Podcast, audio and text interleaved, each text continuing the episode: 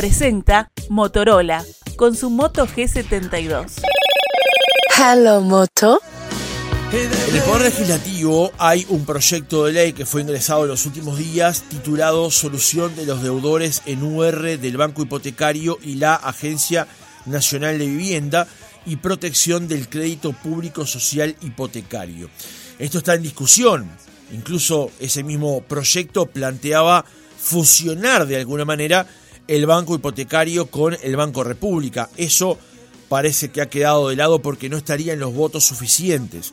Pero el tema de fondo, que es lo que se anuncia como solución a ciertos deudores, sí continúa en análisis parlamentario.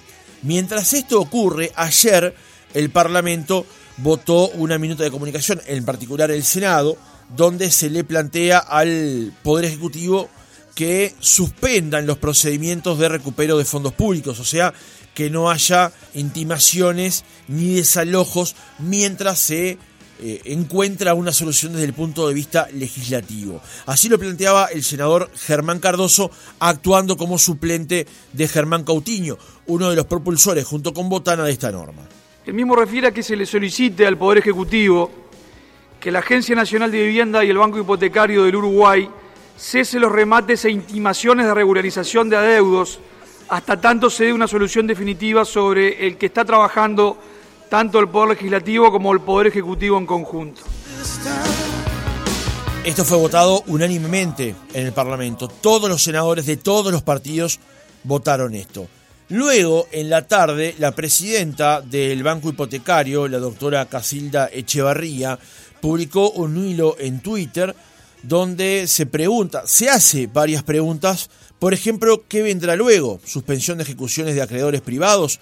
¿Dónde quedará el país de la certeza jurídica, del cumplimiento de los contratos? Es bueno eh, tomarnos un tiempo para conversar sobre esta situación tan particular y a veces hasta compleja de entender. Recibimos en otra mañana a Casilda Echevarría, presidenta del Banco Hipotecario. Doctora, ¿cómo le va? Buenos días.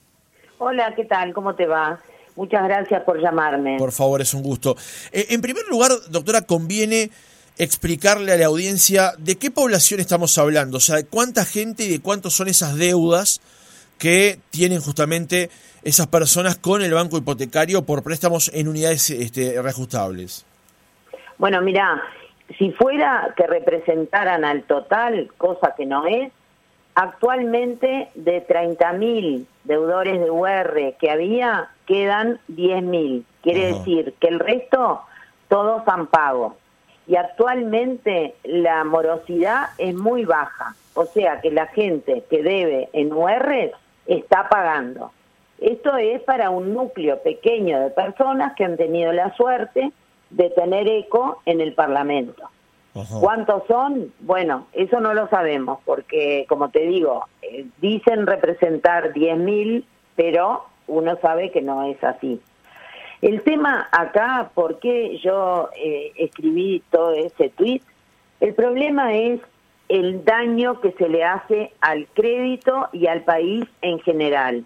Fíjate que el banco hipotecario tiene una morosidad bajísima, quiere decir que la gente paga y nosotros tenemos un tercio del mercado de crédito hipotecario, quiere decir que la gente va al banco hipotecario y en su gran mayoría paga. También lo hace en los bancos privados.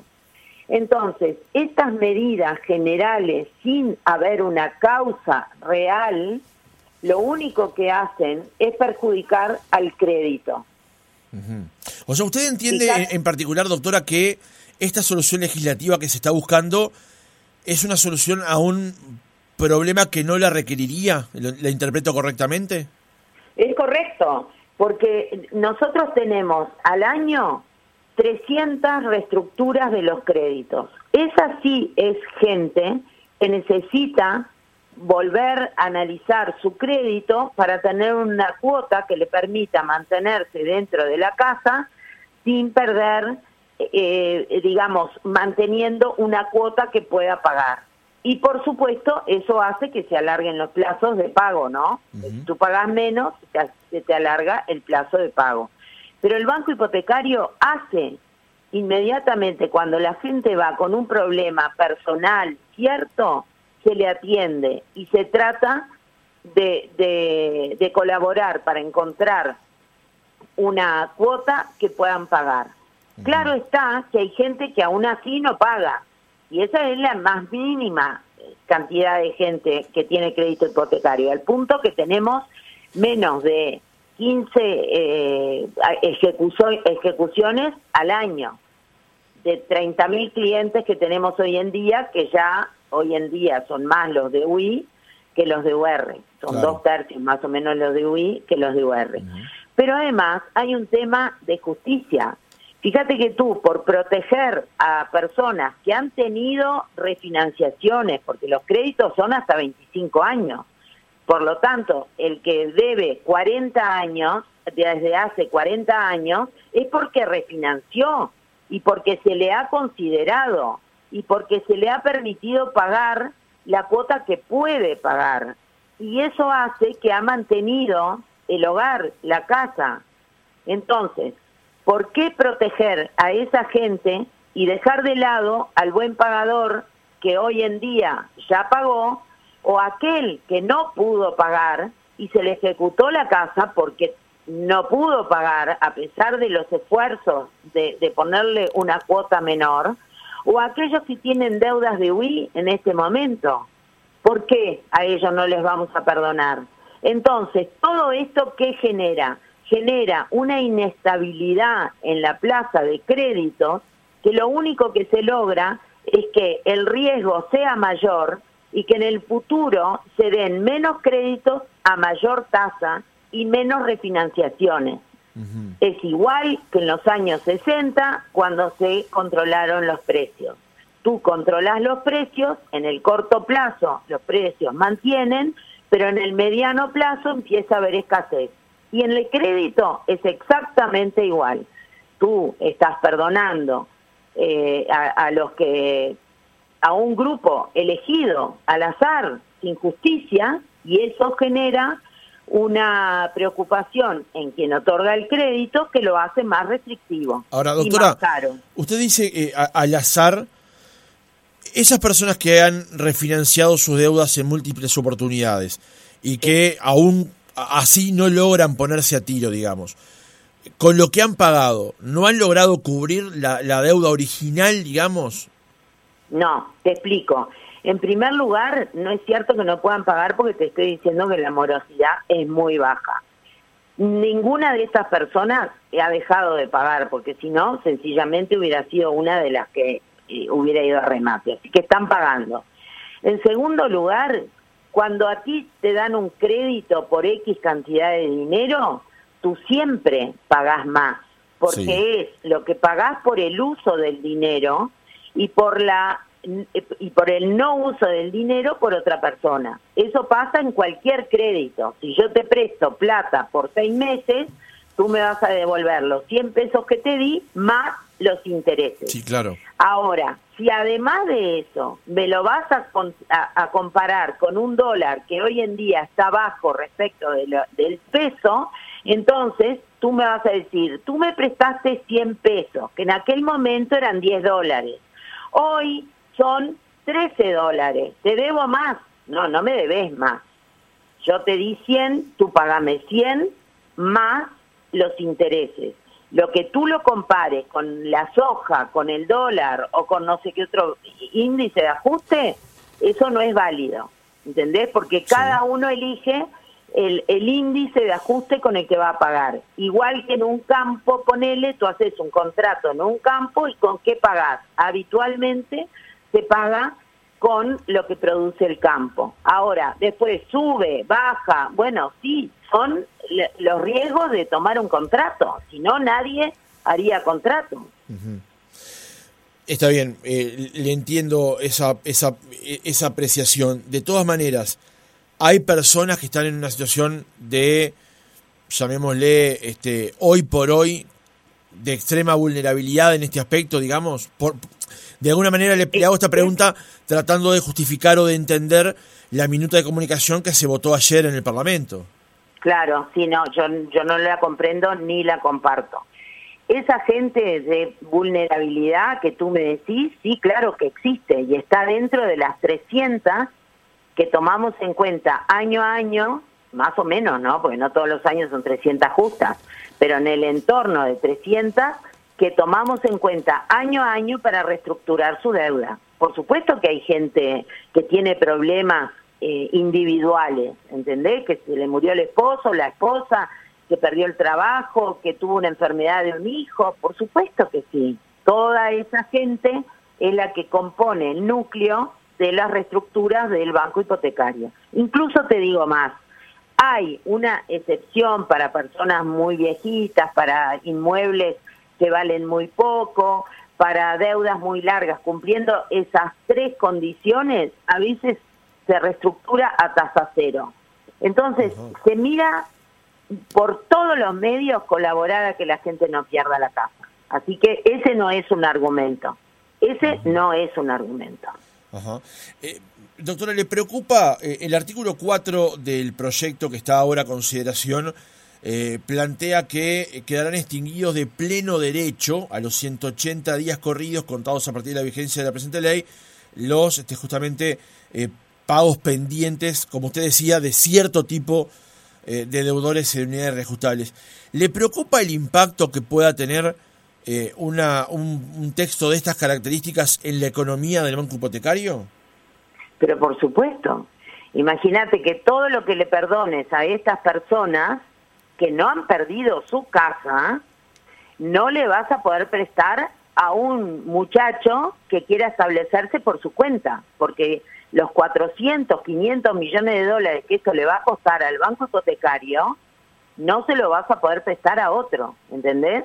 Es regalarle a uno y sacarle a otro, porque todo lo que tú regales desde el Estado, se lo sacás a otro, o por medio de impuestos, o en este caso disminuyendo el patrimonio del banco hipotecario. Gratis no hay nada en la vida, alguien lo paga, y más si viene del Estado. ¿Por qué? Porque lo paga gente que no tiene por qué pagarlo, ¿entendés?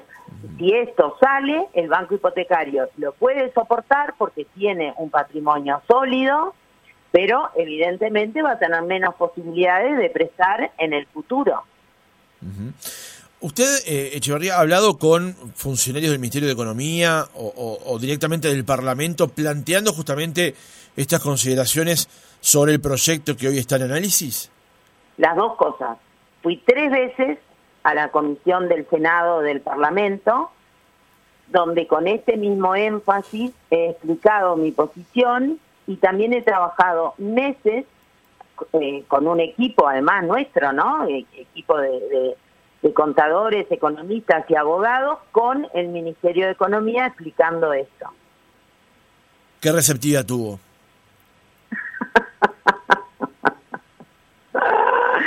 no sé si contestarte. Se lo pido por eh, favor. y bueno, poca, pudo haber salido peor. Mirá que los primeros los primeros proyectos que nos traían eran peores. Hemos hemos contribuido desde el Banco Hipotecario a que mm, el proyecto fuera menos dañino, pero más no pude lograr. No pudimos lograr, porque somos un equipo, ¿no? Yo no trabajo sola. Este, pero bueno, hubiéramos, eh, si, si hubiéramos tenido suerte en nuestra explicación, este proyecto de ley no estaría hoy en discusión, porque estamos en contra. Pero bueno, pudo haber sido peor. Mirá que los primeros proyectos eran todavía peores. Doctora, ¿le, preocupa algún aspecto en particular del texto? Se lo planteo porque, por ejemplo, de vuelta cito el artículo cuarto, eh, se refiere al préstamo que se encuentre calificado como vigente el 31 de diciembre de 2022.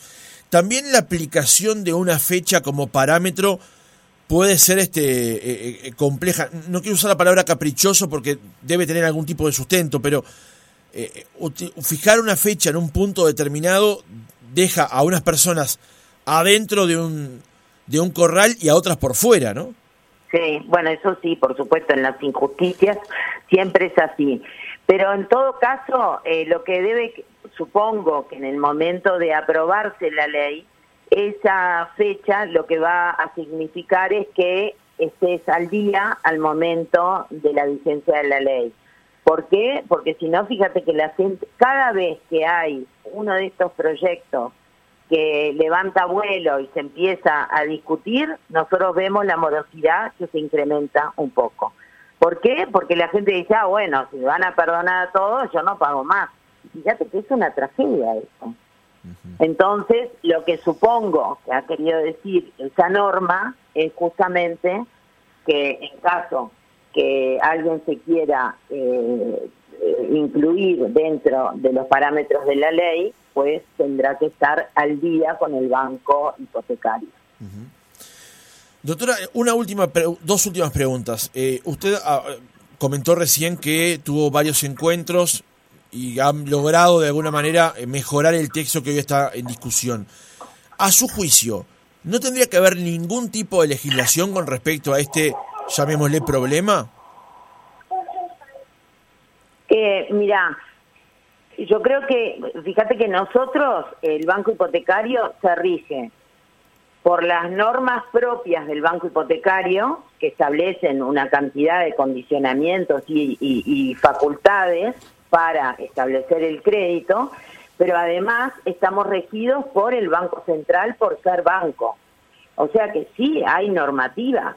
¿Cómo no? Hay normativas. Lo que pasa es que el banco hipotecario, como cualquier eh, persona jurídica que da crédito, tiene eh, la necesidad de, recuperar los fondos prestados justamente para mantener el patrimonio y poderlo prestar a Hay normas. ¿no? Nosotros no somos libres de hacer lo que queramos con los fondos públicos, muy por el contrario. Nuestra función es mantener el patrimonio público y dar una buena administración al mismo, lo cual significa tratar de, ser este, eh, justos con todos aquellos que quieran tener un, crédito hipotecario. Una última consideración. Pablo Rosselli, que es economista y socio director de la firma Exante, tomó su hilo de Twitter ayer y escribió sobre él el proyecto de ley con quitas a deudores en UR es injusto porque no es cierto que los deudores en UR fueron perjudicados. Es injusto con los buenos pagadores, es inconveniente porque genera incertidumbre en el negocio del crédito, tiene un costo enorme para el Estado. Usted tomó este hilo, eh, lo retuiteó. ¿Por qué entiende entonces que el Senado de forma unánime vota una minuta de comunicación solicitándole al Poder Ejecutivo que intervenga de alguna manera en esta situación? Yo no, no puedo no puedo describirte las razones del Senado porque no estoy ahí. Sí te digo que no las comparto en absoluto, no las comparto y ese ese tuit de, de Pablo Rosselli que sigue mi hilo, digamos, anterior, lo comparto en todos sus términos, en todos sus términos. Casilda Echevarría, presidenta del Banco Hipotecario del Uruguay, gracias por haber estado otra mañana con nosotros. No, gracias a ustedes. Muchísimas gracias.